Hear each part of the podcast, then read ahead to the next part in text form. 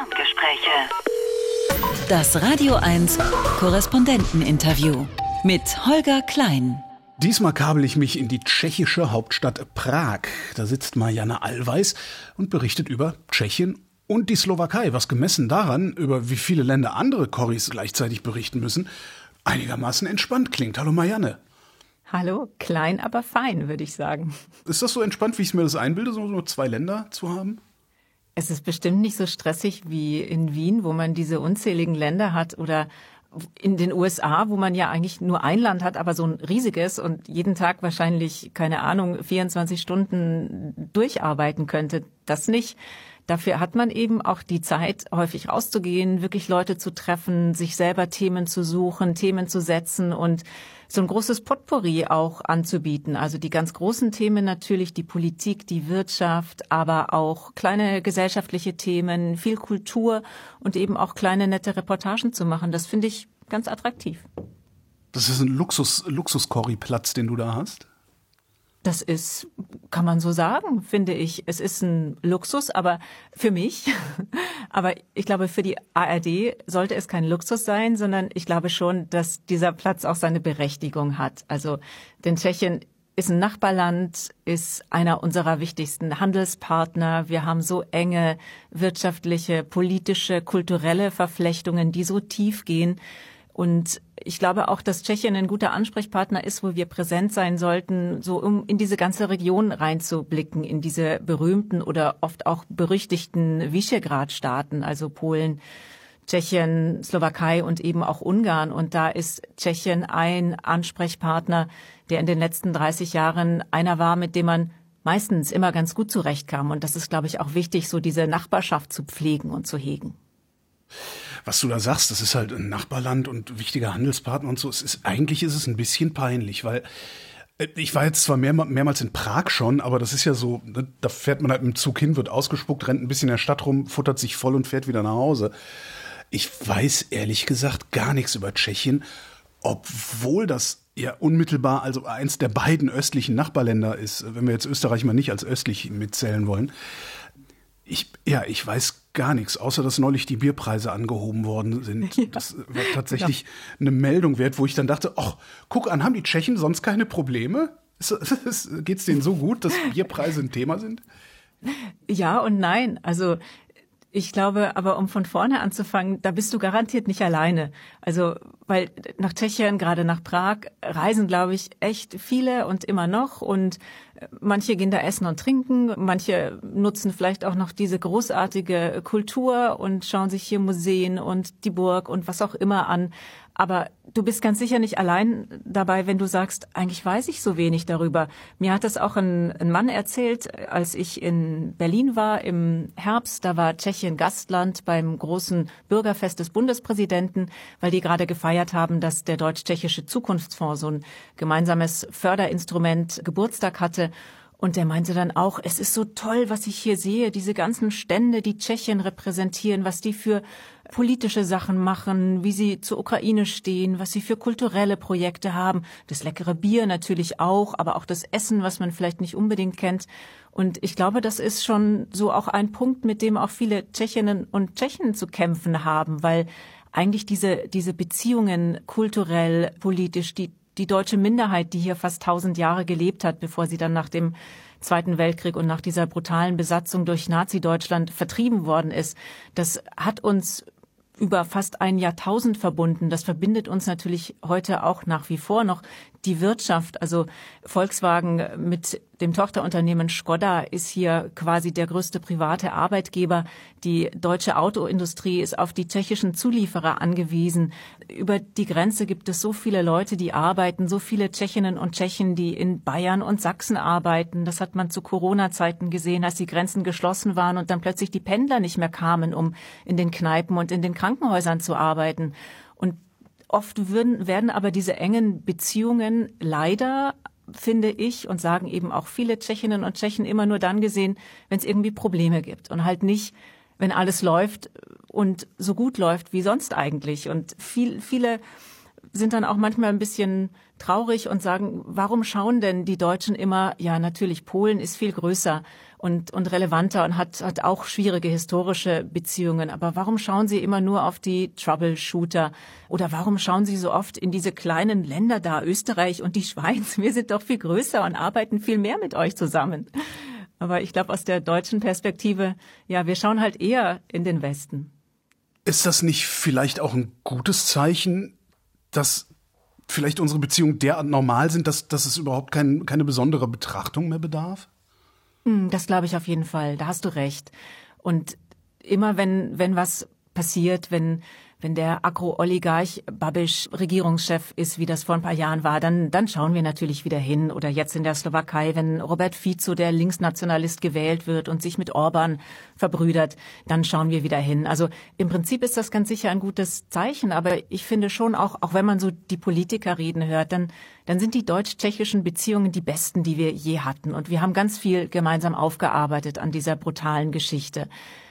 Aber wenn man sich dann in die Grenzregionen begibt oder dort mit Leuten spricht, dann ist es schon so, dass zwar viel passiert ist seit dem Fall des Eisernen Vorhangs, der genau hier zwischen Tschechien und Deutschland verlief, und dass wir viel zusammengewachsen sind, aber es ist eben nicht unbedingt ein, ein immer freundschaftliches Verhältnis, sondern die Leute fahren halt zum Einkaufen rüber und nicht, um auch mal irgendwo wandern zu gehen oder mal ein bisschen Kultur zu erleben oder sich wirklich gegenseitig auch kennenzulernen. Also ich glaube, so in, in dem Kleinen an den Grenzen kann man viel, viel noch verbessern und auch in der gegenseitigen Wahrnehmung, wobei da ja auch viel sich verändert hat, glaube ich, seit dem, seit der vollständigen Invasion Russlands in der Ukraine, dass in Deutschland auch viele sagen, hey, wir haben vielleicht ein bisschen zu selten in den Osten geschaut und wir haben, wir haben diese, diese neuen Länder in Europa nicht ernst genug genommen, obwohl sie eigentlich schon lange vor Russland gewarnt haben, weil sie eigentlich ihre historischen Erfahrungen eben gemacht haben. Du hast eben den eisernen Vorhang erwähnt. Ist das möglicherweise immer noch Ergebnis des Eisernen Vorhangs, dass ja, wir uns alle so nach Westen orientiert haben und Tschechien halt hinterm Eisernen Vorhang lag und wir es nach 30 Jahren immer noch nicht geschafft haben, da hinzugucken. Also ich, kann mir das irgendwie vorstellen, dass wir, ja, dass wir es immer noch nicht auf die Reihe kriegen, auch mal nach Osten mhm. zu gucken. Ich habe manchmal schon den Eindruck, dass es einige gibt, die dann vielleicht mal hier in Prag sind und so eine Kultur- oder Bierreise, was auch immer machen.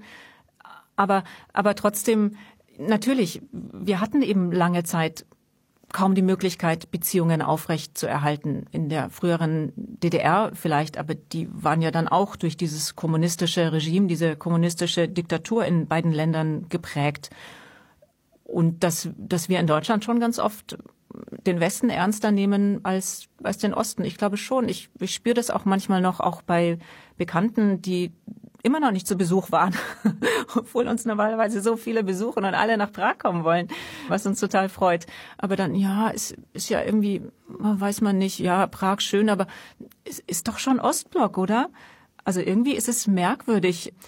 Das merken wir, glaube ich, in Deutschland auch ein bisschen mit, mit, mit Ostdeutschland, dass, dass wir, dass vielleicht alles auch nicht, nicht so schnell geht und dass da halt wirklich diese 40 Jahre Kommunismus aber schon auch wirklich was verändert haben und halt auch wirklich Menschen und Gesellschaften und Politik auch geprägt haben, vielleicht stärker als wir das auch hier in Tschechien kurz nach der samtenen Revolution gedacht haben. Da dachte man auch, wir sind, in ein paar Jahren haben wir Deutschland erholt. Das war immer so, die Tschechen schauen immer ganz stark auf das große Nachbarland, was macht Deutschland und vergleichen sich dann und merken dann, Ostdeutschland hat viel schneller aufgeschlossen als Tschechien, obwohl Tschechien natürlich auch gewaltige Sprünge wirtschaftlich, gesellschaftlich hingelegt hat.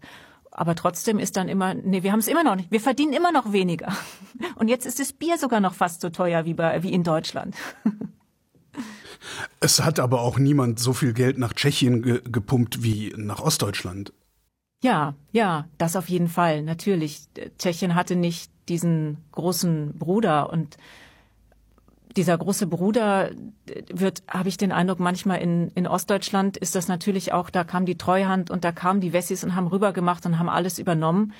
Das ist einerseits ein Vorteil, dass man das in Tschechien nicht hatte. Es gibt aber auch einige Leute, die sagen, wir mussten dadurch natürlich Kompromisse mit, mit den alten Kommunisten, mit allen, die sich angepasst haben, die ja die Mehrheit waren, mussten wir auch schließen. Und den eisernen Vorhang, den du vorhin angesprochen hast, der hat uns im letzten Jahr auch beschäftigt, weil es hier den ersten großen Prozess gegen einen politisch Verantwortlichen geben sollte, der eben verantwortlich war für die vielen Morde und Todesfälle am Eisernen Vorhang, weil ganz viele versucht haben, über die tschechoslowakisch-deutsche oder tschechoslowakisch-österreichische Grenze zu fliehen.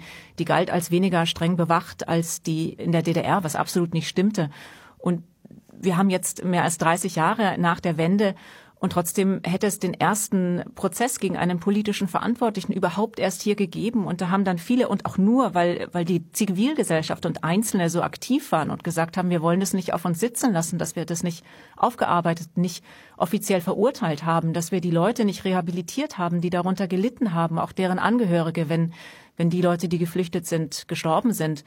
Und da sagen schon einige auch, in der ehemaligen DDR, da hattet ihr dann halt die Hilfe aus dem Westen, natürlich den Druck auch, aber eben auch die Hilfe, solche Sachen aufzuarbeiten. Das, das ist hier in Tschechien wenig passiert. Aber 30 Jahre ist schon eine enorme Zeit. Was ist das denn, was in Tschechien dazu geführt hat, dass es so lange ja, unterm Teppich geblieben ist? Ich glaube, dass fängt mit, oder man, eigentlich kann man fast alles hier in Tschechien mit Václav Havel erklären. Mit dem Bier. Okay. Oder mit, oder mit Sehr Václav praktisch. Havel. Dann können wir die Sendung was schnell die letzten, beenden. was die letzten 30 Jahre betrifft. Oder vieles. Václav Havel, ein ganz beeindruckender Dissident. Aber einer von ganz wenigen Dissidenten. Das war nicht die Mehrheit in Tschechien. Viele haben versucht zu emigrieren. Viele haben sich angepasst und dieses kommunistische Regime, vor allem nach der Niederschlagung des Prager Frühlings 1968, das war einfach wirklich brutal. Diese Normalisierung, Normalisierungsregime, wie das heißt. Und Václav Havel hat danach dann aber die Hand ausgestreckt in alle Richtungen. Er hat gesagt, wir wollen hier nicht gegenseitig alles aufrechnen, sondern wir müssen schauen, dass wir miteinander klarkommen, dass wir weiter gemeinsam in die Zukunft schauen, dass wir eben nicht in die Vergangenheit schauen. Und es wurden hier wenig Leute dann auch abgesetzt in in hohen Positionen natürlich die, die allerhöchste Ebene, aber jetzt auch nicht unbedingt die Richter, auch nicht unbedingt die Staatsanwälte, auch nicht unbedingt die Grenzschutzbeamten, die vielleicht selber geschossen haben. Und das, das hat vielleicht dazu geführt, dass diese, die Gesellschaft in Tschechien relativ friedlich, also samten dann auch, auch weiter, weiter gelebt hat und sich eben darauf konzentriert hat, auf diese ganzen wirtschaftlichen und gesellschaftlichen und persönlichen Umbrüche, die, die, die wir ja alle hatten dann nach, äh, nach dem Fall des Eisernen Vorhangs eben in den postkommunistischen Ländern. Und das gibt, daran gibt es auch durchaus Kritik an dieser Haltung, dass, dass Havel da eben zu sanft und, und zu philosophisch an der Spitze als Präsident dann war. Aber ich glaube, das, das ist eben ein wichtiger Punkt, wenn man das erklären will. Einen ähnlichen Effekt hatte ja auch die Bundesrepublik Deutschland, also West, nach dem Zweiten Weltkrieg, als Adenauer im Grunde ja auch gezwungen war, mit all den alten Funktionären aus dem Dritten Reich weiterzumachen, was dann ja auch die Bundesrepublik sehr, sehr viele Jahrzehnte noch, auch vor allen Dingen politisch nachhaltig beeinflusst hat. Ist das in Tschechien heute auch immer noch ein Problem oder zumindest spürbar, dass nach der Wende, also nach dem Fall des Eisernen Vorhangs, die alten Garden sozusagen einfach weitermachen konnten? Merkt man das heute noch? Manchmal schon. Also ich glaube, dass wir, das ist total gut und wichtig, dass du das ansprichst mit dem Zweiten Weltkrieg, weil da, wir wissen ja, wir haben es da absolut nicht besser gemacht, ne, sondern eigentlich noch noch viel viel schlimmer, wie lange wir auch gebraucht haben, um um das gesellschaftlich, juristisch auf allen Ebenen aufzuarbeiten, was da in Deutschland passiert ist. Das ist, finde ich, auch in dieser, in der deutsch-tschechischen Beziehung immer ganz wichtig, immer wieder auch zu erwähnen und immer wieder zu sehen. Die Kommunisten, der Einfluss der Kommunisten, ja, also es gibt noch eine kommunistische Partei und in Tschechien, das sind wirklich Hardcore-Kommunisten, die sind nicht reformiert, heißt es hier immer. Sie haben sich nie, nie losgesagt von dem, was da zu kommunistischen Zeiten passiert ist, was sie angerichtet haben. Die sind aber jetzt nicht mehr im Parlament vertreten. Die, die haben aber auch die letzte Regierung von Andrei Babiš, von diesem Oligarchen und Medienunternehmer, haben sie toleriert, aber er hat sie quasi oder die Wählerinnen und Wähler äh, aufgesogen und die, die wählen jetzt oft eben seine populistische Partei. Aber es gibt immer wieder. Moment, die, die, die, die Kommunisten wählen jetzt diesen Oligarchen, aber der ist ja nun alles andere als links gewesen, der Babiš, oder? Oh, das ist, was ist Babisch? Ähm, man Okay. weiß nie, Äh, was Babisch ist. ein, ein, ein Po- Populist vor dem Herrn, mal links, mal rechts.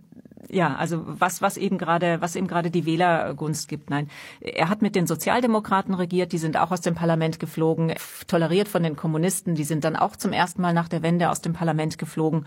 Und er, er, er greift da ganz viele Stimmen der, der Frustrierten aus allen möglichen Ecken ab. In letzter Zeit eher in, in der rechten, rechtspopulistischen Ecke, da ist er unterwegs.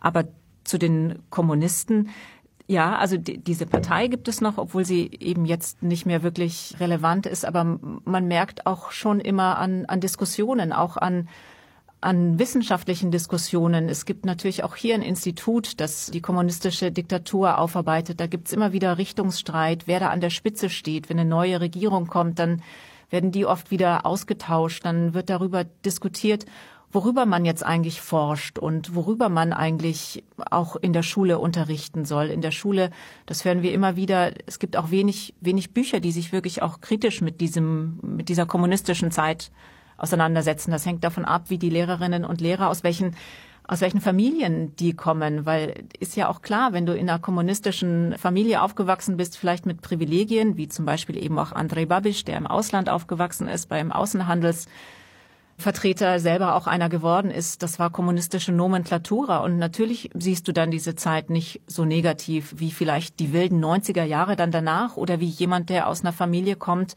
der diese Repressionen unter den Kommunisten erlebt hat. Und das sind schon immer wieder gesellschaftliche Auseinandersetzungen. Wie geht man mit der Bildung um? Wie geht man mit der Aufarbeitung um? Wie geht man jetzt eben mit der juristischen Aufarbeitung um? Das, das prägt diese Gesellschaft schon immer noch relativ stark, ja. Babisch äh, ist ein Populist vor dem Herrn. Mal ist er links, mal ist er rechts. Wenn wir uns von diesen Links-Rechts-Einteilungen, also diese ne, parlamentarische Sitzverteilung, wenn wir uns davon mal verabschieden, was will Babisch denn? Weil der ist ja nicht weg. Ne? Regieren. Ne? Also auch wenn er jetzt gerade Macht. nicht. Macht, ja, Geld, um der Macht regieren. willen oder äh, will er die um der Macht willen oder hat er auch eine Idee, was er mit dieser Macht anfangen könnte? Also ich glaube, das Gute an diesem Populisten Babisch im Gegensatz zu den anderen, die wir gesehen haben in Polen oder jetzt immer noch in Ungarn, ich glaube, viele sagen das auch, er hat wenig Ideen, er hat keine, er hat keine Ideologie, er ist ein Pragmatiker. Er hat uns erzählt, als wir ihn interviewt haben, etwa vor einem Jahr, er spricht sehr gut Deutsch, ist zum Teil auch in der Schweiz aufgewachsen. Er hat ja schon alles erreicht im Leben. Er ist der, ich glaube, aktuell fünftreichste Tscheche. Sein Unternehmen Agrofert, das ist ein gigantischer Konzern in der Agroindustrie, also Lebensmittelproduktion, Landwirtschaft, Chemieindustrie, alles Mögliche. Auch einer der größten Arbeitgeber in Tschechien da ist er so reich geworden, hat uns gesagt, äh, ich habe alles erreicht im Leben und wissen Sie, wenn man mal alles erreicht hat, dann will man für die Leute was verändern und jetzt will er das jetzt will er zurückgeben und das glauben auch wirklich einige von seinen oder das glauben viele von seinen Wählerinnen und Wählern, dass er so reich ist, dass er als einziger nicht mehr stehlen muss und alle anderen stehlen ja. Das ist so dieses die gängige Erzählung in Tschechien über die Politik, woran auch einiges ist, weil die Parteien dieser letzten etwas mehr als 30 Jahre, egal von welcher politischer Couleur, immer wieder und regelmäßig in Korruptionsskandale verwickelt gewesen sind. Ja, aber der Babisch doch auch. Babisch auch. Das ist nämlich die andere Seite. Es ist auch ganz eindeutig, dass er das macht, um, um die Subventionen für sein Unternehmen aufrechtzuerhalten. Er braucht die von der, von der EU.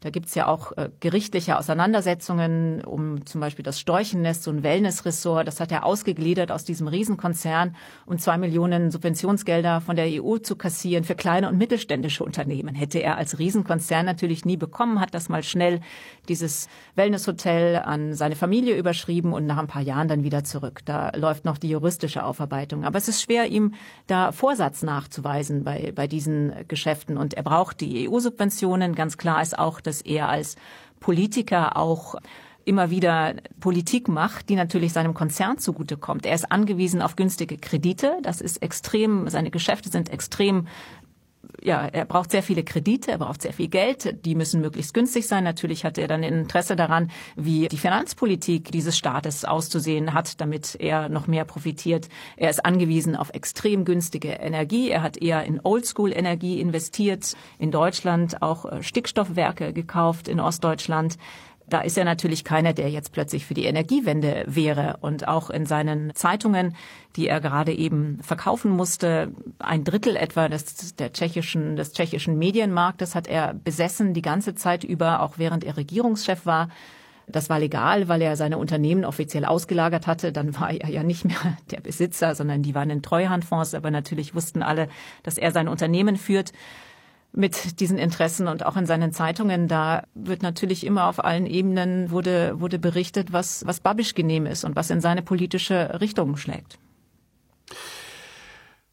Wie steht's denn um die Medien in Tschechien? Sind die plural oder sind die einseitig auf Seiten ja, desjenigen, der gerade die Macht hat?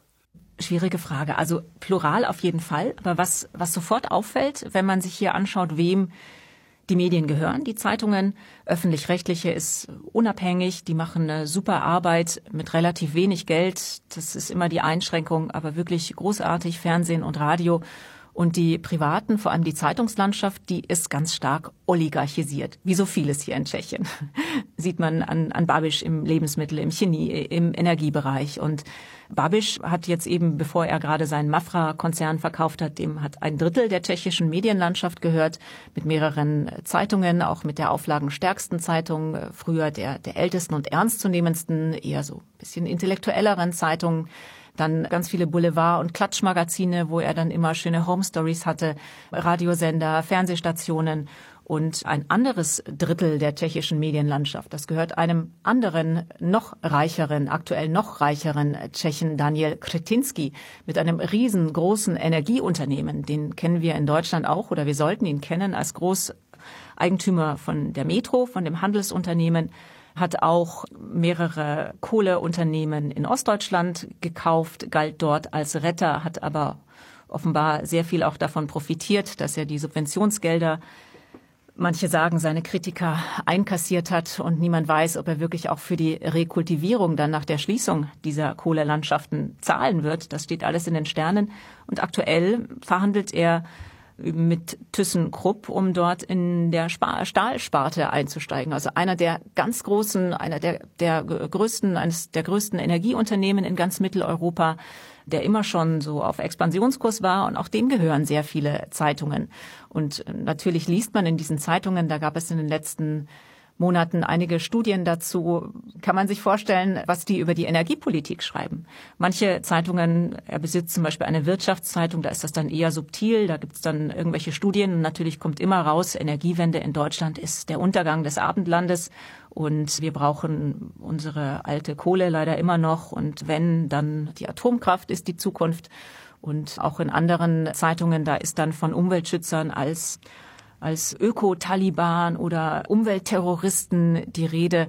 Also die beeinflussen die auch die öffentliche Meinung natürlich ganz schön stark.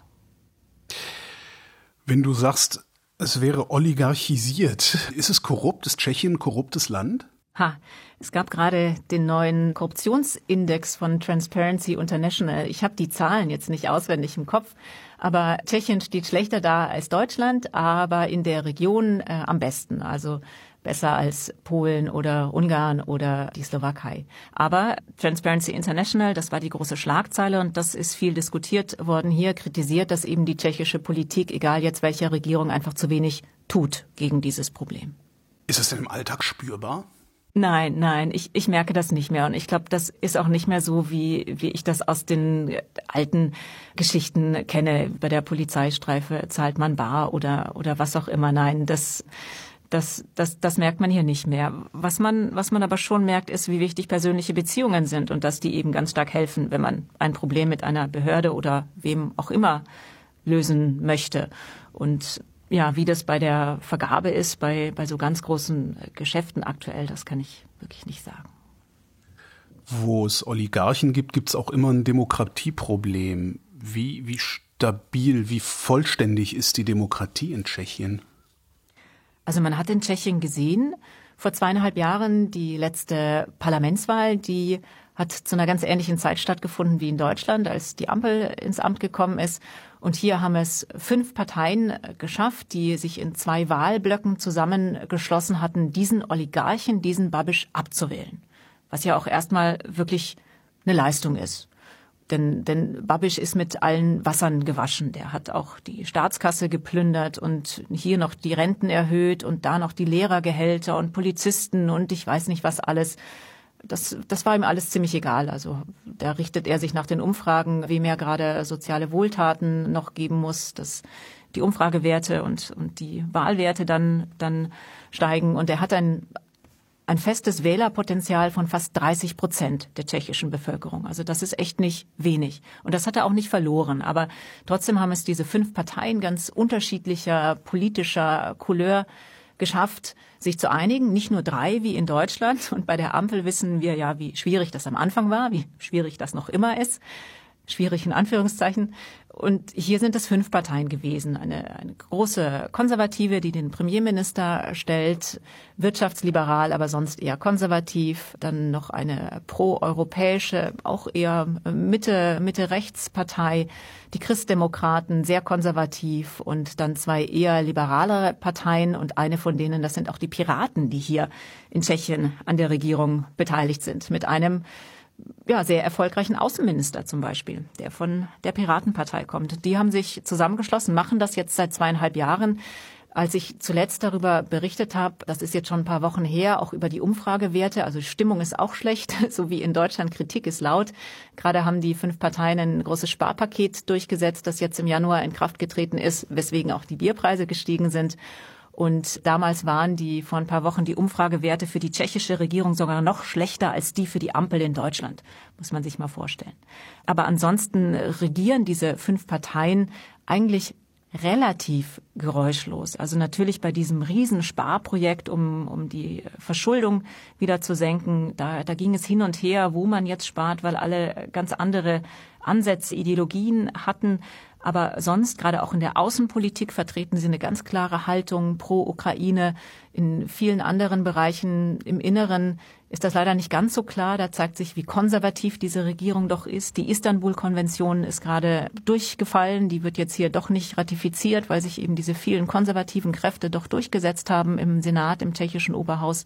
Aber ansonsten ist es eigentlich schon erstaunlich, dass man, dass man diese fünf Parteien hat, die eigentlich nicht wirklich eine inhaltliche gemeinsame Ideologie haben, die auch, auch das gab es nicht so wie, wie bei uns am Anfang bei der Ampel, dass man gesagt hat, wir, wir, wir finden doch Gemeinsamkeiten trotz der vielen Unterschiede und, und wir wollen das Land modernisieren, sondern hier war es eben ganz klar, wir wollen, dass Babisch nicht mehr an der Macht ist. Wenn du konservativ sagst und sagst, die Istanbul-Konvention ist gerade durchgeführt, also es ist aus, ausgeschrieben, heißt die Übereinkommen des Europarats zur Verhütung und Bekämpfung von Gewalt gegen Frauen und häuslicher Gewalt. Genau. So, also wenn, wenn du konservativ sagst, ist Tschechien so, so dann also eher so Polenartig konservativ, also so, oh so frauenfeindlich, queerfeindlich oder so? Oder, oder was ist konservativ in Tschechien? Nein, das, das würden die, das würden die Tschechinnen und Tschechen ganz, ganz vehement von sich weisen, glaube ich und, aber das ist wirklich, das ist ein Paradox und das ist wirklich auch, auch total interessant, wenn man, wenn man hier länger ist. Eigentlich denkt man gerade Prag, du siehst überall diese Cannabis-Shops und du siehst schon auch Regenbogenflaggen. Was man aber nicht sieht, was ich noch nie gesehen habe, ist, ist wirklich ein, ein schwules oder lesbisches Paar, das sich auf der Straße küssen würde. Und eigentlich sagt man ja, dass Tschechien das atheistischste Land in dieser Region ist. Die katholische Kirche ist die größte Religionsgemeinschaft, hat noch etwa zehn Prozent der Bevölkerung, die, die sagen, dass sie, dass sie religiös sind. Die größte davon eben die, die Katholiken, die Protestanten, die früheren Reformatoren in der Linie von Jan Hus sind da eher recht klein, aber relativ aktiv.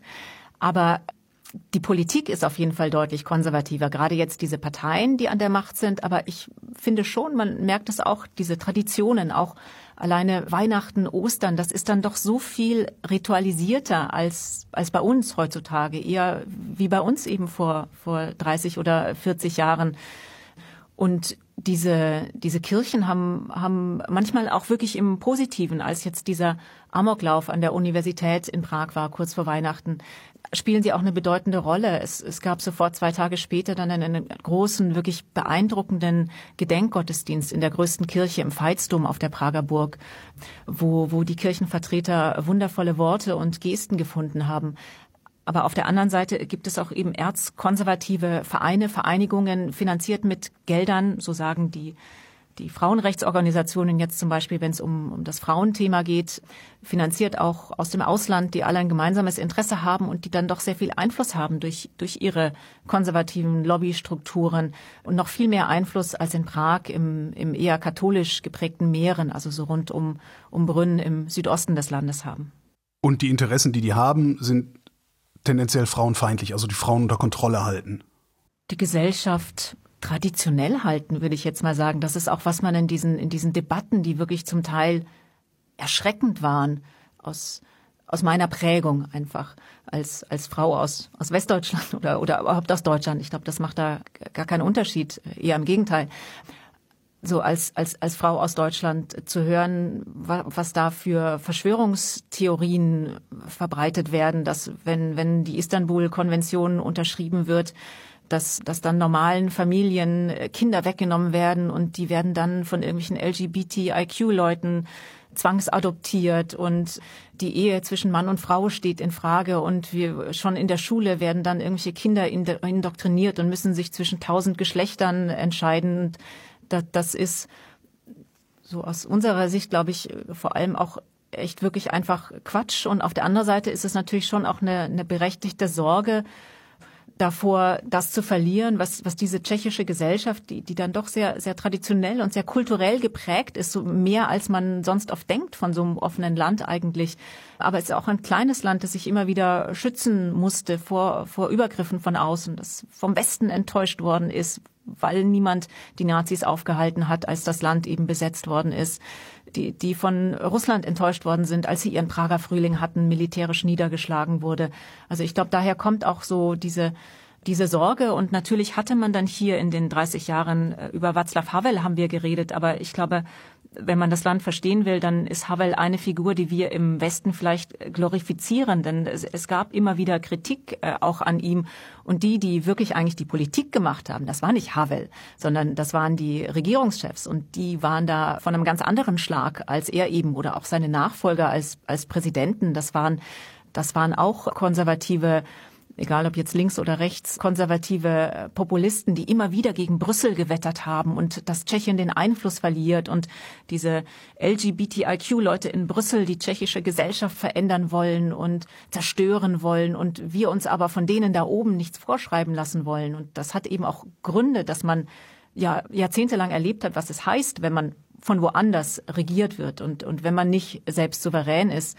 Und dann hatte man eben diese Politiker, die, die das sehr populistisch ausgenutzt haben. Bis zuletzt, bis vor einem Jahr, war Miloš Zeman hier Präsident, der ja, man muss sagen, wahrscheinlich einer der fähigsten, einflussreichsten Politiker in der tschechischen Nachwendezeit, der eben auch gegen Frauen und gegen gegen andere Geschlechter und gegen alles Mögliche, was da aus Brüssel kam, gewettert hat und der jetzt Wahlkampf macht für für den rechten Politiker Okamura hier, der im Parlament sitzt. Also nicht mal mehr nur für Babisch, den hat er unterstützt bei der Präsidentschaftswahl, sondern jetzt eben ganz am rechten Rand unterwegs ist. Diese rechten Verschwörungstheorien gegen die Istanbul-Konvention, werden die auch von Frauen erzählt? Oder erzählen das nur die Männer in Tschechien? Manchmal ja. Ja. Das ist auch ein großes Thema, wenn, wenn ich mit Frauen meiner Generation rede. Was haben wir falsch gemacht nach der samtenen Revolution? Wir waren doch, wir waren doch so stark, wir waren so weit. Oder ich habe ein langes Gespräch geführt mit einer unglaublich beeindruckenden deutsch-tschechischen Publizistin Alena Wagnerova, die ausgereist ist, ausgesiedelt ist, nach Deutschland und in Deutschland dann in den 70ern erlebt hat, wie, wie wenig weit Deutschland, Westdeutschland in dieser Frage war, was Frauenrechte anbetrifft, was die Beteiligung von Frauen am gesellschaftlichen, am öffentlichen Leben betrifft und die, die immer erzählt hat, wie viel weiter Tschechien damals war. Natürlich war es auch in gewisser Weise eine Pflicht, wie in Ostdeutschland ja auch. Frauen mussten arbeiten. Sonst wäre diese Wirtschaft noch viel schneller untergegangen, als, als sie dann untergegangen ist. Und natürlich sind Frauen nie in die ganz hohen Positionen bekommen, gekommen, auch, auch hier in Tschechien nicht. Aber man hatte so, die Frauen waren so viel weiter und das, das ist auch hier immer ein Ries, eine Riesendiskussion. Was haben wir falsch gemacht? Warum haben wir diese konservativen Männer direkt danach alles übernehmen lassen und die wenigen Frauen, die es auch gab in dieser Dissidentenbewegung oder in der Umbruchzeit, die sich dann irgendwann sehr viele zurückgezogen haben, was, was dazu führt, dass jetzt Tschechien bei, es gibt so einen Gender Equality Index, da liegt es fast ganz unten in der EU. Und das ist eigentlich erstaunlich, weil, weil viele tschechische Frauen so unglaublich stark sind. Also sie müssen auch so viel wuppen. Die, die Kinder, Kinderbetreuung gibt's oft erst ab drei oder vier Jahren, gibt viel zu wenig Plätze. Dafür ist das Elterngeld unendlich lang. Drei oder vier Jahre kann man hier Elterngeld bekommen. Aber es ist einfach unglaublich schwierig, im, im öffentlichen Leben als Frau hier seinen, seinen Mann zu stehen. Wird es denn auch wieder besser oder wird die Stellung der Frau in der tschechischen Gesellschaft zunehmend schwächer? Oh, dazu sind die jungen Frauen hier viel zu stark. Und ich, es gibt auch eine, eine, eine kleine, Sie haben ja auch gesehen, wie ihre, wie ihre, wie ihre Mütter geackert haben. Und das ist auch ein Grund, dass viele von ihnen selber gesagt haben nach der Wende, das wollen wir halt nicht. Wir haben gesehen, wie die sich kaputt gemacht haben. Die haben gearbeitet. Dann waren sie noch irgendwo aktiv in irgendwelchen Vereinen oder was auch immer man da, wo man da eintreten musste zu kommunistischen Zeiten. Und dann haben sie trotzdem Haushalt und Kinder alles gemacht. Und das war auch ein Grund, warum viele dann gesagt haben, das wollten wir eben nicht. Und äh, wir wollen die Freiheit haben. Freiheit in dem Sinne dann auch ein paar Jahre Auszeit zu nehmen für die Kinder. Und es gibt jetzt aber viele Jüngere, die, die sagen, aber Freiheit kann ja nicht sein, dass ich nicht die Freiheit habe, wieder zu arbeiten. Und das ändert sich auch. Und es, es gibt auch ein, ein paar wenige Männer, die, die glaube ich auch ja, dieses, dieses Rollenbild, das aber schon hier noch viel stärker vorherrscht als bei uns, dass sie nicht unbedingt weiterführen wollen. Du hast eben kurz den Anschlag in Prag erwähnt. Im Dezember war der an der Karls-Uni. 14 mhm. Tote hat's gegeben. Ich habe seit Weihnachten überhaupt nichts mehr darüber gehört. Wie ist denn das eigentlich weitergegangen? Ich bin ganz oft ganz beeindruckt, wie diese Gesellschaft zusammengerückt ist nach diesem brutalen Anschlag, der wirklich so viele komplett überrascht hat. Also sowas, sowas kannte man hier in Tschechien nicht. Man dachte, das gibt's nur in den USA. Und dann ausgerechnet kurz vor Weihnachten und dann ausgerechnet diese Karls-Universität, die älteste in ganz Mitteleuropa, im 14. Jahrhundert gegründet, die größte, mitten in der Stadt, im Zentrum, kennt jeder. Jeder kennt jeden, der dort studiert hat. Und kurz danach gab es so viel Solidarität, Du hast gefragt, wie es dann weitergegangen und die Polizei hat auch nach diesem Einsatz sofort am Tag danach stundenlang äh, Pressekonferenzen gegeben und schon eigenes Videomaterial gezeigt. Was habe ich in Deutschland noch nie erlebt. Also so eine so eine Offenheit und so einen Willen aufzuarbeiten. Da gibt es noch viele offene Fragen, ob man vielleicht noch hätte besser handeln können oder müssen, sogar vorher. Das wird aufgearbeitet, das muss aufgearbeitet werden, keine Frage. Aber viele glauben, dass die Polizei auch viel richtig gemacht hat, laut Umfragen. Und die Gesellschaft ist unglaublich solidarisch. Es gab einen Monat für die Fakultät, so hieß das, hat ist im Januar gestartet und jetzt diese Woche geendet.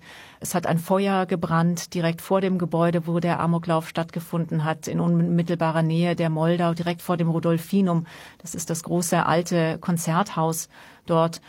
Dort standen Container, wo sich jeder jederzeit melden konnte, wenn er oder sie Hilfe braucht. Es gab unglaublich viele Hotlines, die diese Universität hat unglaublich viel auf die Beine gestellt an, an Aktionen, an Diskussionen. Man konnte vier Wochen nach dem Amoklauf wurde dieses Gebäude zum ersten Mal geöffnet, aber nicht für die Öffentlichkeit, sondern nur für Lehrkräfte und für Studentinnen und Studenten, die dann dort begleitet reingehen konnten. Es gibt Aktionen, dass diese ganzen, dieses Kerzenmeer, das wurde irgendwann mal eingesammelt dort vor dem Gebäude und das soll jetzt eingeschmolzen werden für ein Denkmal. Und da arbeiten die Studenten von der Kunsthochschule mit den Betroffenen dieser Fakultät, die angegriffen worden ist, zusammen und wollen da gemeinsam ein Kunstwerk gestalten. Das hat, hat bestimmt auch, ist bestimmt auch eine pädagogische Arbeit. Da gibt es ein Vorbild eben dieses Gedenkherz für Václav Havel, das am Nationaltheater steht in Prag. Das ist eben auch so entstanden aus, aus eingeschmolzenen Kerzen, aus diesen roten, die,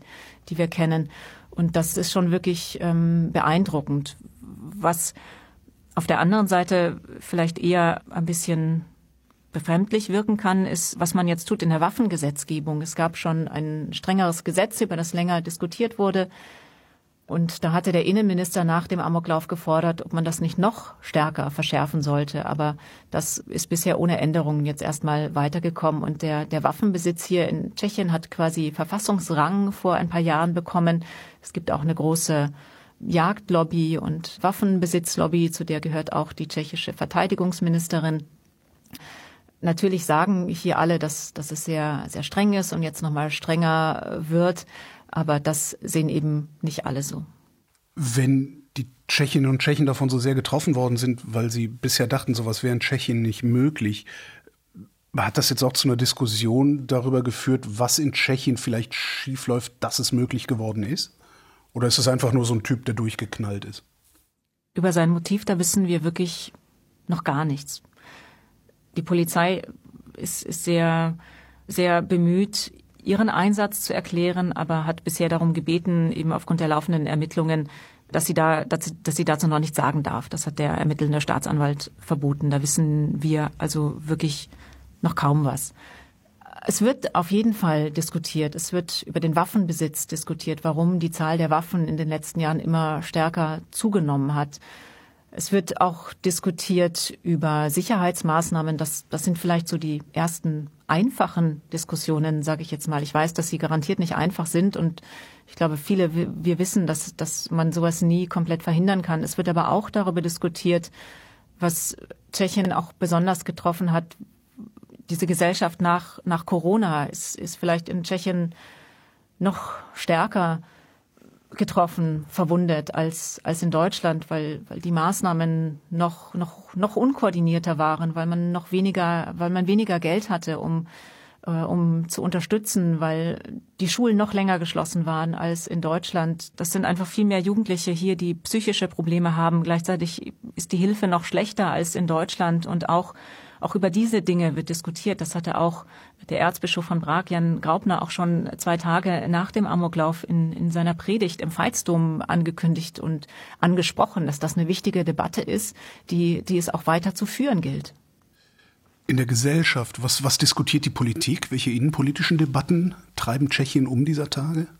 Da gibt es viel. Da gibt es Fauxpas, zum Beispiel vom Arbeitsminister, der nach dem Amoklauf seine Weihnachtsfeier in seinem Ministerium nicht gestoppt hat und darüber gelogen hat. Da gibt es Diskussionen ganz ähnlich wie in Deutschland, wie, wie die Regierung ihre Politik besser, besser verkaufen, besser erklären kann. Das ist immer der große Kritikpunkt auch, auch eben hier, dass sie ihre Wähler auch auch verloren oder viele von ihnen verloren hat durch dieses Sparpaket jetzt, durch durch ein Handeln, das, das sie nicht immer gut erklärt, sondern hinter verschlossenen Türen alles abkaspert.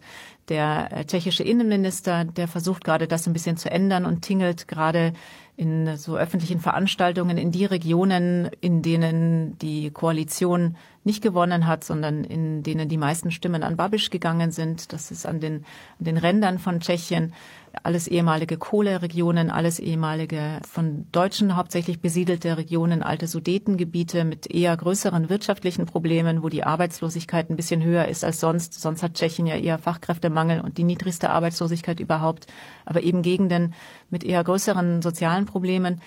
Am Anfang bei der ersten Veranstaltung haben ihn noch, äh, haben ihn noch viele gelobt, dass er jetzt endlich mal in den Dialog eintritt und sich endlich auch mal gute Marketing-Experten holt, die eben sonst nur Babisch hat.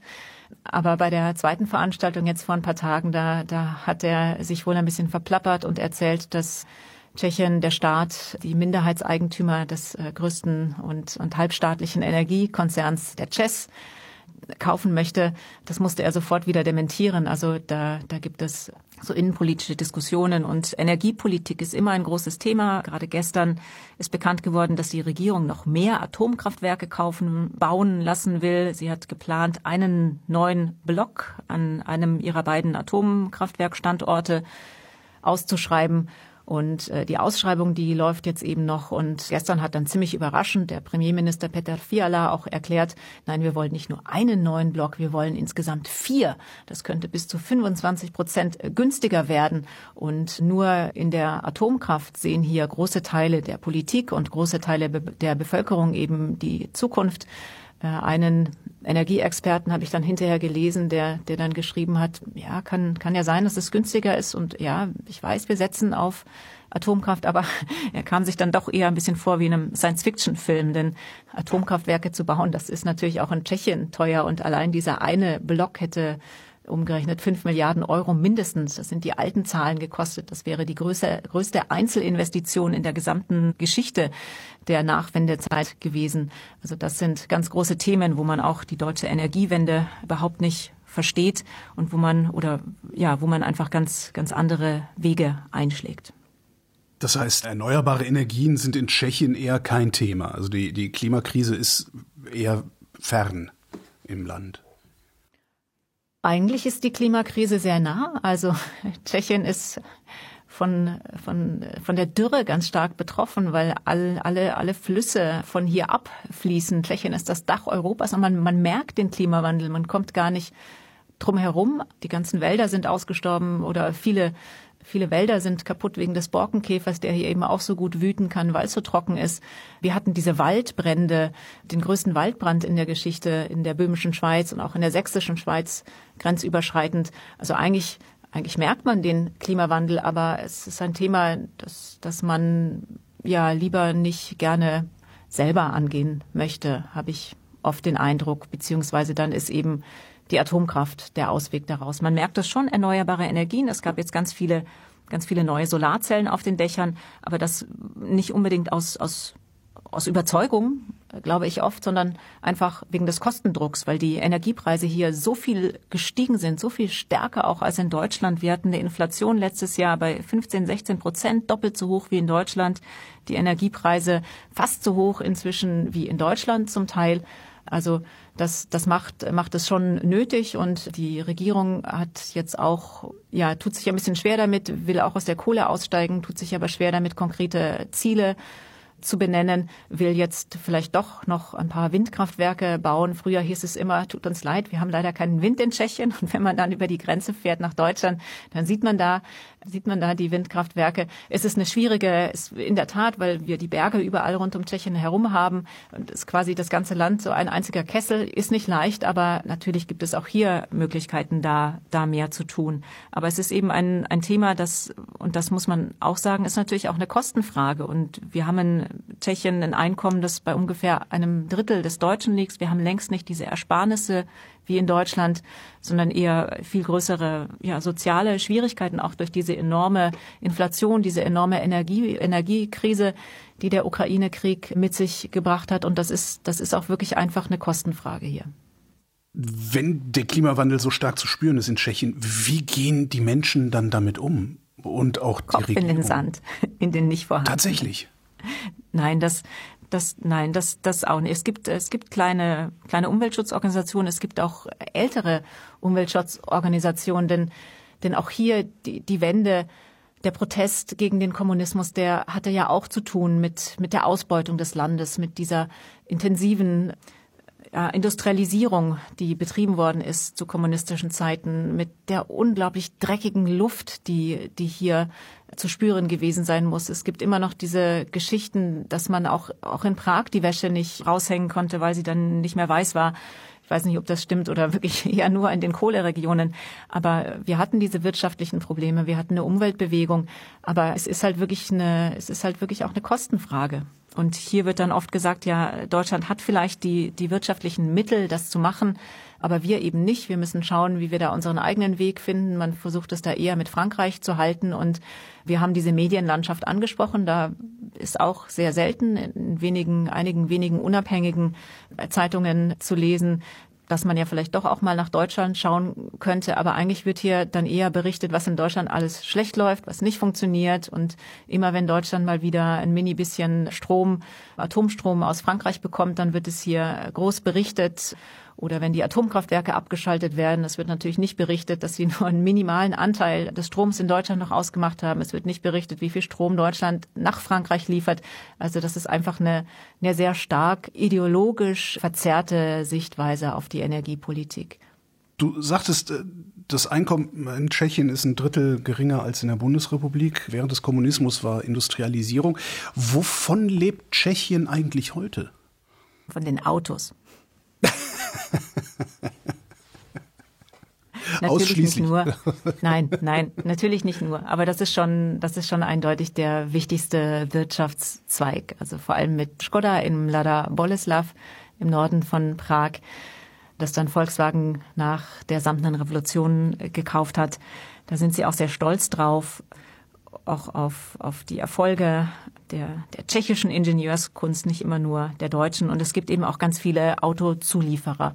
Solange hat Tschechien von diesem Modell gelebt, der, der billigen Werkbank äh, Europas und vor allem in erster Linie Deutschlands. Man liest und hört ganz viel hier zur Zeit, dass eigentlich nicht Mallorca das 17. Bundesland Deutschlands sein müsste, sondern Tschechien, weil diese Verflechtungen so eng sind. Das hat in in den letzten 30 Jahren zu ganz großem Wirtschaftsaufschwung geführt und zu diesem Erfolgsmodell auch Tschechiens, dass die Wirtschaft so viel schneller gewachsen ist, anfangs zum Beispiel als auch die von Polen und dass, dass man so einen Standard erreichen konnte. Aber ich weiß nicht, seit wie vielen Jahren ich das jetzt schon höre, diese Diskussion, wir müssen uns Gedanken machen, wie wir dieses Wirtschaftsmodell modernisieren. Denn alle wissen eigentlich, dass schon seit Jahren das Wachstumspotenzial da ausgeschöpft ist und dass man schauen muss, die, die Löhne sind gestiegen, dass die Kosten sind nicht mehr ganz so niedrig hier in Tschechien, die Produktionskosten, was ist, wenn die Konzerne noch weiter in günstigere Länder abwandern? Wie schaffen wir es, dass wir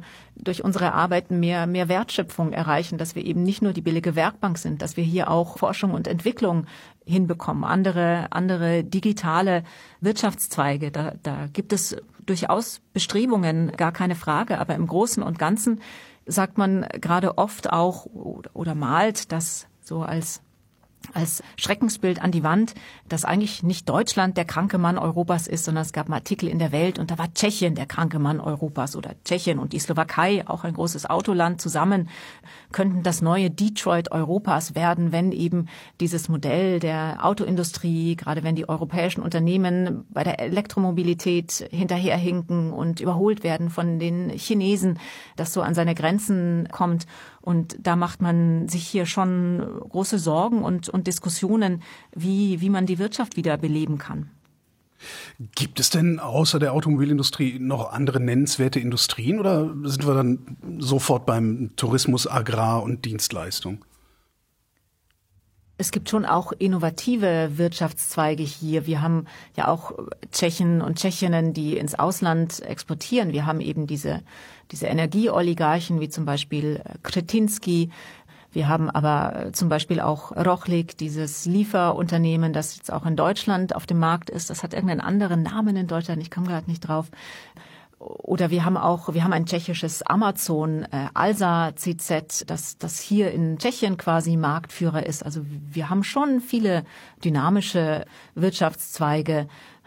Aber im Großen und Ganzen, wenn man von oben drauf schaut, dann ist es eben die Auto, Mobilindustrie, Autozulieferindustrie und das ist die Frage, ob, ob man sich, weil eben 30 Jahre lang der Pfeil nach oben zeigte, ob man sich da nicht zu sehr darauf ausgeruht hat und jetzt sehr spät dran ist, da was zu ändern. Denn die Wirtschaftsdaten in, in Tschechien, die sehen aktuell ähnlich schlecht aus wie in Deutschland. Auch die tschechische Wirtschaft ist geschrumpft und das ist ja bei vielen anderen Wirtschaften in Europa und auch eben hier in der Region nicht der Fall gewesen. Früher haben die Tschechen zum Beispiel auf ihren nördlichen Nachbarn Polen vielleicht manchmal eher wenn sie sich für Polen interessiert haben, eher also ein bisschen, war nicht die Nase gerümpft, aber ja, die sind ja nicht so weit wie wir, hat man sich vielleicht gesagt. Und in den letzten Jahren hat sich das aber gewandelt, weil, weil Polen ganz stark investiert hat, auch in Infrastruktur, auch ausländische Investitionen angezogen hat. Tschechien hat da in letzter Zeit eher Misserfolge zu vermelden. Es, Tschechien hat sich ganz lange Hoffnungen gemacht, dass Volkswagen hier eine Batteriefabrik baut. Gigafactory wurde das immer betitelt in der Nähe von Pilsen. Aber da hat sich die Regierung nicht besonders gut angestellt.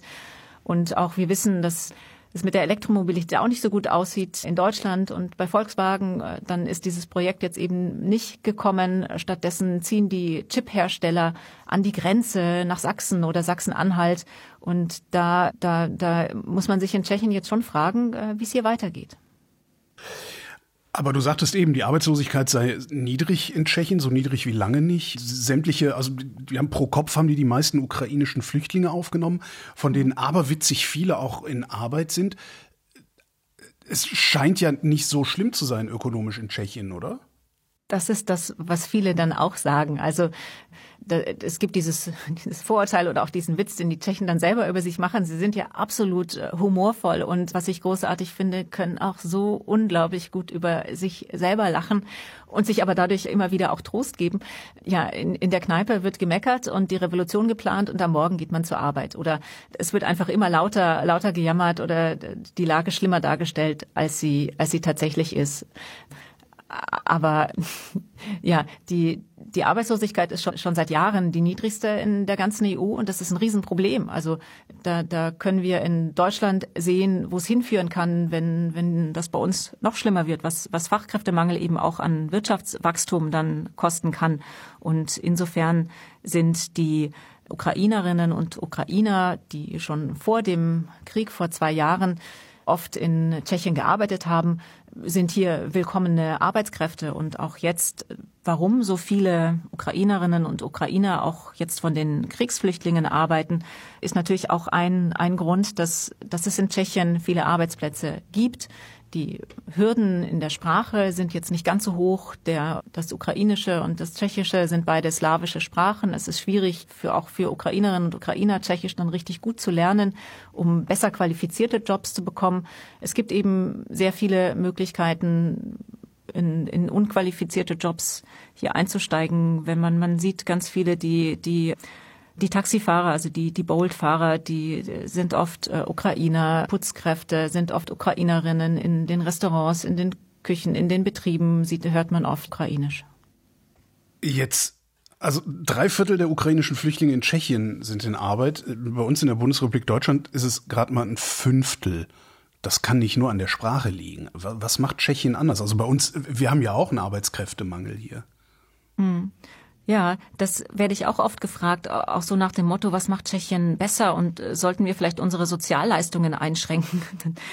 so ganz platt gesagt. Denn was die Regierung hier auch gemacht hat, sie unterstützt die Ukrainerinnen und Ukrainer, aber bestimmt nicht in dem Maße wie in Deutschland. Und im Sommer hat sie das Gesetz nochmal geändert, Hilfsleistungen gekürzt oder zeitlich auch verkürzt immer mit dem Ziel, dass noch mehr Ukrainerinnen und Ukrainer arbeiten und auch immer mit dem Ziel, das haben wir immer wieder auch ganz oft gehört von den Politikern, der populistischen Opposition da keine Angriffsfläche zu bieten. Der Arbeitsminister hat schon Ende letzten Jahres gesagt, dass Tschechien wahrscheinlich mehr Geld durch die Geflüchteten, jetzt durch Steuern, einnehmen kann, als es für sie ausgegeben hat. Aber ich glaube, was, was uns die Forschung hier sagt, es gibt hier ganz, ganz gute Forschung von der Internationalen Organisation für Migration, auch von tschechischen Forschungsinstituten, die, die lange repräsentative Studien mit den Ukrainerinnen und Ukrainern hier durchführen und das mag vielleicht ein Grund sein, aber auf der anderen Seite, viele von, von diesen Geflüchteten leben unterhalb der Armutsgrenze. Das sind fast 60 Prozent. Von den Tschechen sind es etwa 10 Prozent. Die arbeiten in gering qualifizierten Jobs. Der Frust ist riesig bei vielen. Und uns sagen immer wieder Ukrainerinnen, vor allem Frauen, die wir getroffen haben in den letzten Wochen und Monaten, ja, wir wollen ja auch arbeiten. Natürlich, wir wollen nicht zum Nichtstun verdammt sein. Das ist das eine. Aber es führt auch zu unglaublich viel, viel Frust. Ich habe eine Ukrainerin kennengelernt in meinem Sprachkurs, die war eigentlich Ingenieurin in Odessa, hat unter anderem auch für Obi dort gearbeitet, als Obi eine Zeit lang auf dem ukrainischen Markt war und ist dann geflüchtet nach Prag, wo sie schon Anlaufstellen hatte. Also es gibt eben auch diese Netzwerke von Ukrainern, die schon früher da waren, die dann natürlich auch helfen. Die Ende 50 mit Tochter kümmert sich auch um die Enkel, hatte eine, eine Putzkraftstelle angenommen und hat in ihrer Freizeit noch freiwillig dann Tschechisch gelernt, weil sie einfach nicht aufgeben wollte und einen besseren Job äh, bekommen wollte. Aber das ist wirklich schwierig. Und dann sagen hier viele Forscher auch, ja, das Modell hat Vorteile, wenn, wenn wir die Geflüchteten sehr schnell in Arbeit bringen. Aber es hat eben auch Nachteile, auch für uns, weil wir diese Arbeitskräfte nicht voll ausnutzen. Also versuch mal hier in Tschechien einen Arzt zu finden. Du wirst verzweifeln. Und es gibt so viele von den Geflüchteten, ähm, die eigentlich als, als Ärztin, als Krankenpfleger arbeiten könnten. Aber wir, wir vergeuden dieses Potenzial, weil der tschechische Staat dann eben auf der anderen Seite wenig tut, um die Menschen zu qualifizieren. Es gibt auch wenig staatliche Kurse, Sprachkurse, das machen hier alles, das macht, das machen NGOs hier, also eigentlich, eigentlich freiwillig und da könnten eigentlich oder da gibt es jetzt erst äh, Diskussionen. Der tschechische Innenminister hat uns erzählt, dass das gerade eine große Diskussion ist.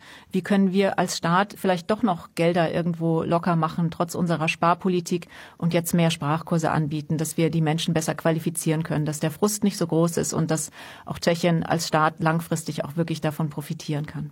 Wenn wir schon beim Sozialstaat sind, wie ist denn der in Tschechien eigentlich ausgestaltet? Haben die Arbeitslosenversicherungen, haben die Krankenversicherungen, haben die Rentenversicherungen? Mhm, gibt es alles, aber es heißt immer, es ist eben nicht so üppig wie in Deutschland. Und an den Renten beziehungsweise an der Rentenerhöhung, da hat die Regierung jetzt auch gekürzt oder will auch eine Rentenreform einführen. Aber man muss eben auch sagen, wenn man das mit Deutschland vergleicht, zu kommunistischen Zeiten war ja die Arbeit sicher und die Rente war sicher. Und die Menschen sind sehr früh in Rente gegangen hier. Und da hat man noch nicht so viel reformiert und eingeschränkt, wie das in Deutschland schon vor Jahren passiert ist. Und die, die Populisten wie Babisch nutzen das natürlich aus. Sie selber haben gerade nochmal die Renten ordentlich erhöht, so dass das Niveau, wenn man das einfach vergleicht mit den Prozentzahlen vom, vom letzten Bruttogehalt, eigentlich in Tschechien so sind wie in Deutschland. Aber natürlich ist, ist die, die, ja, natürlich sind die Rücklagen nicht so groß wie in Deutschland. Aber es ist, es ist schwierig zu vergleichen, aber eigentlich hat sich da in den letzten Jahren schon viel getan und trotzdem gehen die Leute noch deutlich früher in Ruhestand eben als in Deutschland. Aber es ist ein großes und natürlich ein, ein sehr umstrittenes Thema hier. Wie sind denn die Lebenshaltungskosten eigentlich in Tschechien? Die sind so enorm gestiegen. Also jetzt, jetzt ist es nicht mehr ganz so schlimm, aber letzten Winter, das, das war wirklich unglaublich, was man hier zum Teil für Lebensmittel ausgegeben hat, was man hier für, für Gas und Strom ausgegeben hat natürlich, ich, ich sage immer, äh, Bier, Benzin und Zigaretten sind noch billiger. Wobei, wir haben es schon angesprochen, Bier wird teurer, auch die Zigaretten werden durch die Steuern erhöht. Die Leute fahren jetzt hier ganz oft von Tschechien aus ziemlich weite Wege, um in Polen im Norden einzukaufen oder um in Deutschland einzukaufen, weil einiges in Deutschland so viel günstiger ist inzwischen als hier in Tschechien. Natürlich gibt es Dinge, Essen gehen, Wohnen, Unterkunft ist immer noch günstiger. Aber der tschechische Premierminister Peter Fiala war vor Weihnachten, der hat das auch versucht mit der besseren Kommunikation, aber leider voll der Fehltritt. Der ist in Deutschland, in Bayern einkaufen gegangen, hatte da so ein, im Anzug mit Krawatte und hatte da so einen Einkaufswagen. Da hat er verglichen, was das bei Lidl in Deutschland kostet und was dann später in Tschechien. Hat rausgefunden, dass der Warenkorb in Tschechien teurer war als in Deutschland. Auch die Nutella war teurer und in Deutschland war sie sogar noch größer. Also das war dann ein riesen, riesen Skandal. Das liegt natürlich auch daran, an dieser oligarchisierten Wirtschaft, auch Lebensmittelbereich eben, Babisch haben wir schon angesprochen. Die Leute sagen hier auch, dass Babisch alles gehört von, von den Hühnern und den Eiern und auch die Fruchtbarkeitskliniken, in die hat er auch investiert. Das ist, das ist bestimmt ein Thema. Wobei die Regierung wirtschaftsliberal bisher eher immer Hemmungen gezeigt hat, da auch wirklich einzugreifen. Und auf der anderen Seite sind ganz viele Tschechinnen und Tschechen so gewohnt, alles nur in der Aktie, also im Sale zu kaufen. Das hat sich irgendwann hier nach der Wirtschaftskrise hochgeschaukelt. Und die, die Preise, die man eigentlich sieht, das sind überhaupt nicht die realen Preise, weil man noch vergleichen muss in diesem Katalog und die eine Familie liest dann den Katalog und hier hat man diese Karte im Internet und da hat man die andere Karte.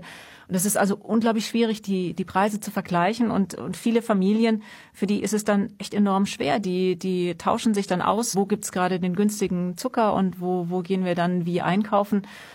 Also das, das macht es echt nicht, macht es echt nicht leicht. Und auch jetzt die gestiegenen Preise und diese Inflation, die nach wie vor immer noch eine der höchsten in Europa ist, die führt dazu, dass vielleicht auch jetzt Leute, die das früher nicht mussten, darauf angewiesen sind, dass sie diese ganzen Kataloge und diesen ganzen Kram durcharbeiten, um eben ja noch zu bezahlbaren Preisen einkaufen zu gehen. Das klingt alles, als wäre Tschechien wenig lebenswert. Das kann ich mir gar nicht vorstellen. Oh nein, auf gar keinen Fall. Uff. Stimmt, wir haben jetzt viel über alles Probleme, ja, ja. Probleme geredet. Vielleicht, das, das, ist vielleicht, das ist vielleicht auch so der, der Journalistenblick. Ne? Mhm. Was, was läuft irgendwie nicht so gut? Wir haben ein bisschen darüber geredet, was läuft vielleicht besser oder anders bei den, bei den ukrainischen Geflüchteten. Aber natürlich ist es großartig, hier zu leben. Diese, diese Kultur, diese Natur, diese Stadt in Prag. Und du hattest vorhin auch noch gefragt, wie, wie stabil ist die Politik? Also das ist ja auch ein Teil von Lebensqualität. In, in der Slowakei ist die Politik absolut nicht stabil und dort haben wir das große Problem, dass so viele Menschen abwandern und ins Ausland ziehen, gerade die Jungen, die gut qualifizierten. das hat man hier in, in Tschechien gar nicht so. Und die, die Politik ist auch deutlich stabiler als, als in den, als in den anderen Ländern. Und das hat auch wirklich, hat auch wirklich was, was Lebenswertes. Und äh, gerade auch die, die Außenpolitik, dieses frühe Eintreten für die Ukraine, das finde ich wirklich was, was Beeindruckendes. Das rührt natürlich von den eigenen historischen Erfahrungen her. Aber das machen die Tschechen, das, das wirklich das machen die nach wie vor. Es gibt hier unglaublich viele Spendenkampagnen, die Waffen kaufen für die Ukraine, die für Drohnen sammeln. Gerade sammeln sie für einen Helikopter, den sie in die Ukraine schicken wollen. Aber auch Kulturinstitutionen beteiligen sich an Solidaritätsaktionen, versuchen auf allen Ebenen wie nur möglich zu helfen auch, auch das finde ich macht, macht das Land lebenswert, wo man auch mal hinschauen kann, was kann man vielleicht von, von diesem Einsatz auch lernen. Und und natürlich ist sonst Prag, aber nicht nur Prag. Tschechien ist ja nicht nur, ist ja nicht nur Prag, ist ein unglaublich spannendes und lebenswertes Land, finde ich. Du hast mehrfach die Slowakei erwähnt. Die, die Älteren unter uns erinnern sich dran. Das war mal ein Land, Tschechoslowakei. Genau. Ähm, bis, ich glaube, 1992, da haben die sich getrennt. Genau. Am 01.01.93 ist das in Kraft getreten. Jetzt könnten wir das exakt das gleiche Gespräch wahrscheinlich nochmal über die Slowakei machen, aber äh, irgendwann müssen wir auch mal nach Hause gehen. Was unterscheidet die Slowakei denn von Tschechien? Ganz, ganz vieles. Wir haben Gemeinsamkeiten, eine ähnliche Sprache, gemeinsame historische Erfahrungen. Wir haben aber auch ganz unterschiedliche historische Erfahrungen und ganz anderes Essen. In Tschechien haben wir Gulasch und in der Slowakei haben wir Haluschki, also Nocken. In Tschechien haben wir viel Bier, in der Slowakei haben wir auch noch mehr Wein. Das ist jetzt die einfache und schnelle Antwort. Okay. Ansonsten ist die Wirtschaft auch durcholigarchisiert und die Medien sind nicht wirklich frei? Die Medien sind, sind auch in Tschechien frei, aber sie haben halt eben diese, diese oligarchisierte Struktur mit, ja, mit Eigentümern im Hintergrund, die, die auch politische Interessen haben, die man auch in der Berichterstattung wiederfinden kann. Nein, in der Slowakei, das die Slowakei hat, hat in der Medienlandschaft nicht so stark diese oligarchisierte Struktur, eine unglaublich äh, liberale, offene, lebendige Medienlandschaft. Wir haben das ja auch gesehen durch diesen schrecklichen Mord an dem jungen Investigativjournalisten Jan Kuciak vor sechs Jahren der für ein Internetportal gearbeitet hat, investigativ unterwegs war. Wir hatten vor ein paar Jahren eine Neugründung einer Zeitung in der Slowakei, die unglaublich viel recherchieren über das, was, was da an Korruption und an Machtmissbrauch in diesem Land läuft ohne Angst, die sich jetzt von Fico immer anschreien lassen müssen, von dem neuen Regierungschef in der Slowakei, der dort seit genau 100 Tagen im Amt ist und da eher nicht in Richtung Tschechien sich orientiert, sondern eher in Richtung seines anderen Nachbarn Ungarn. Der Fico, das ist irgendwie äh, aus meiner Perspektive so ein bisschen so eine Figur wie der Babisch. Ist der rechts, ist der links? Was, was will der? Bei Fico wissen wir immerhin, dass er aus der linken Ecke kommt.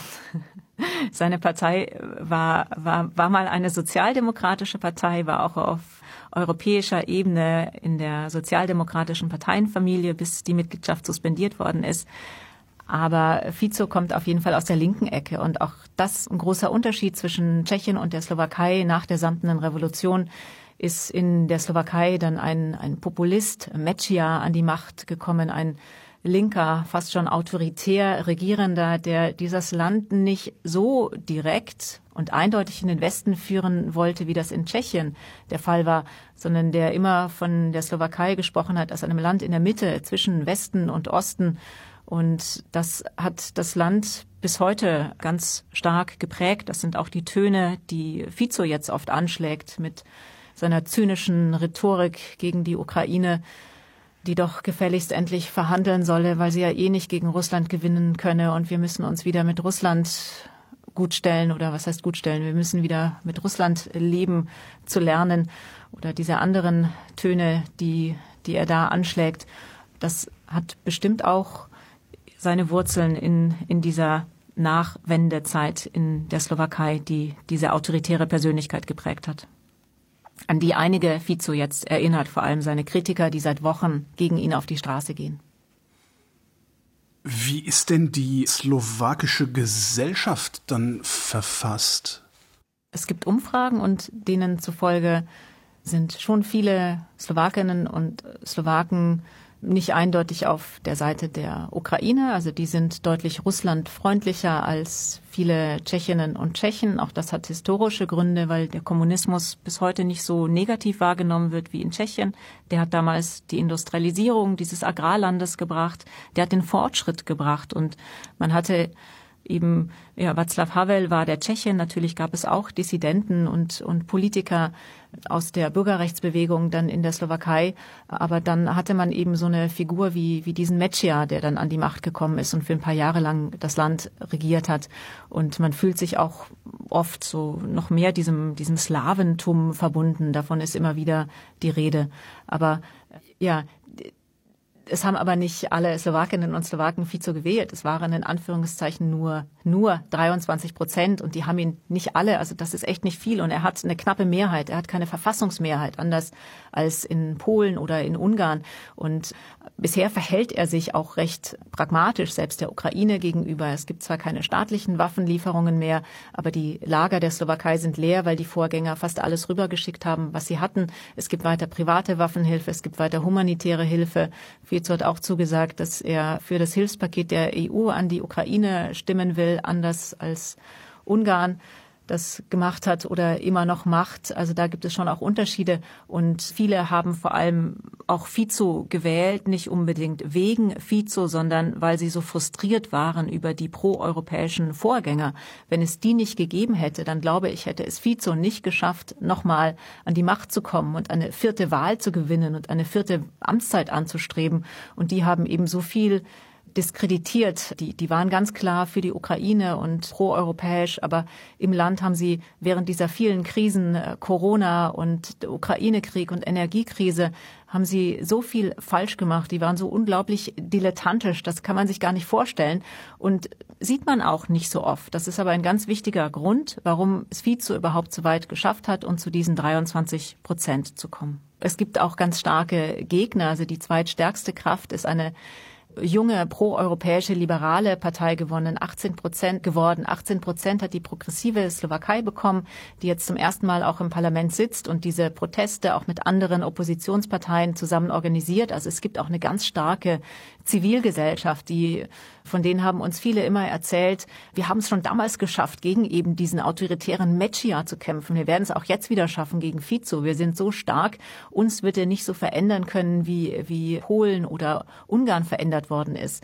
Das ist natürlich ein, ein Kampf und das ist eine Warnung, das, was Fico da versucht, in diesem Land zu machen. Aber ich finde auch manchmal, manchmal ist auch in Bratislava kommt mir manchmal lebendiger, moderner, dynamischer vor als vielleicht Prag. Ist auch Prag ist noch mehr noch mehr von diesem historischen Charme, aber da, dafür vielleicht auch eine eher eher noch das, worauf man sich ausruhen kann, während in der Slowakei die Wirtschaft und die Zivilgesellschaft und die Medien einfach unglaublich dynamisch sind, unglaublich stark. Wie kommen denn Tschechien und die Slowakei miteinander klar? Mögen die sich? Ja, die, die sind schon Best Friends Forever oder Best Neighbors Forever, auch nach der, nach der Trennung, die viele nicht wollten, aber die, die Politik auf jeden Fall wollte.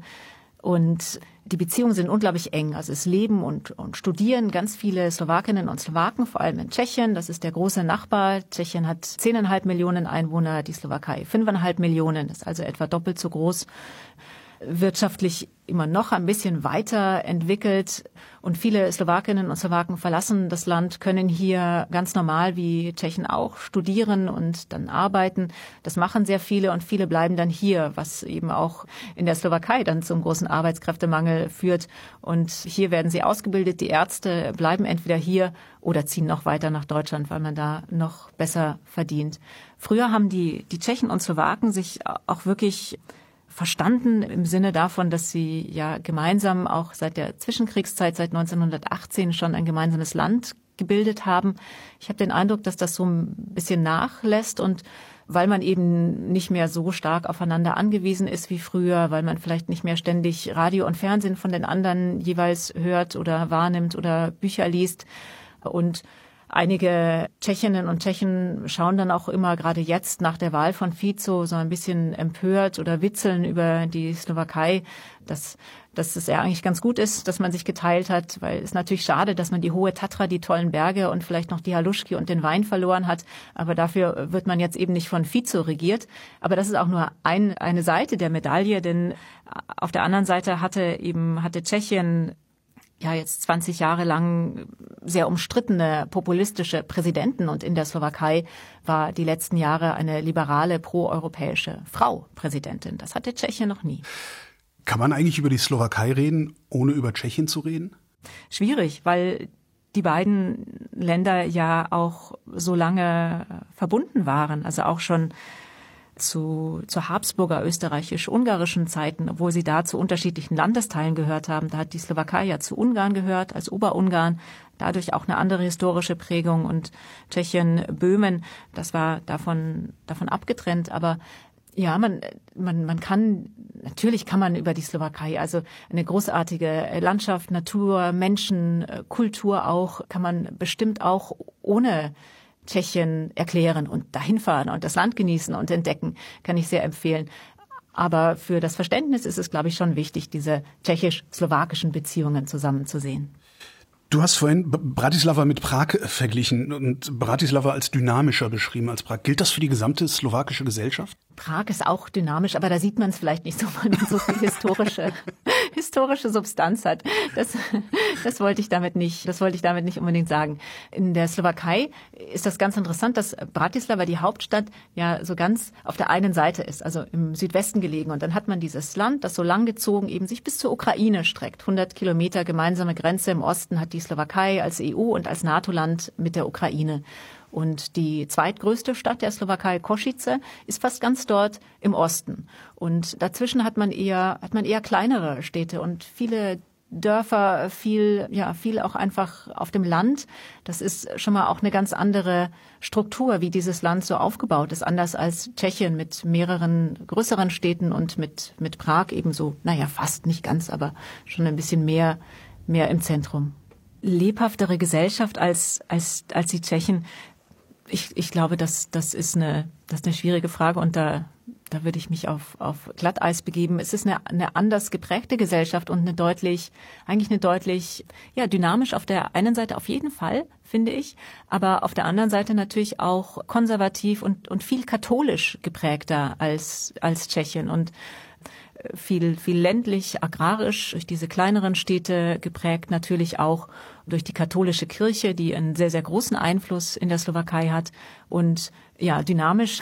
Man kann vielleicht, wenn man, wenn man witzeln möchte, auch, auch die Politik als, äh, als recht dynamisch in, in der Slowakei bezeichnen. Da im Wahlkampf hat, hat der eine, der ehemalige Regierungschef, den viele eben für den Aufstieg von, für das Comeback von Vize verantwortlich machen, der hat sich so richtig einen Faustkampf äh, geleistet mit seinem, mit einem seiner politischen Gegner. Also, ähm, Moment, Faustkampf im Sinne von, die haben sich aufs Maul gehauen? Ja, ja, ja. Also, fast. Haben sich angebrüllt und sich gegenseitig vorgeworfen, Mafiosis zu sein und dann, äh, dann sind sie da auch noch vor laufenden Kameras handgreiflich geworden.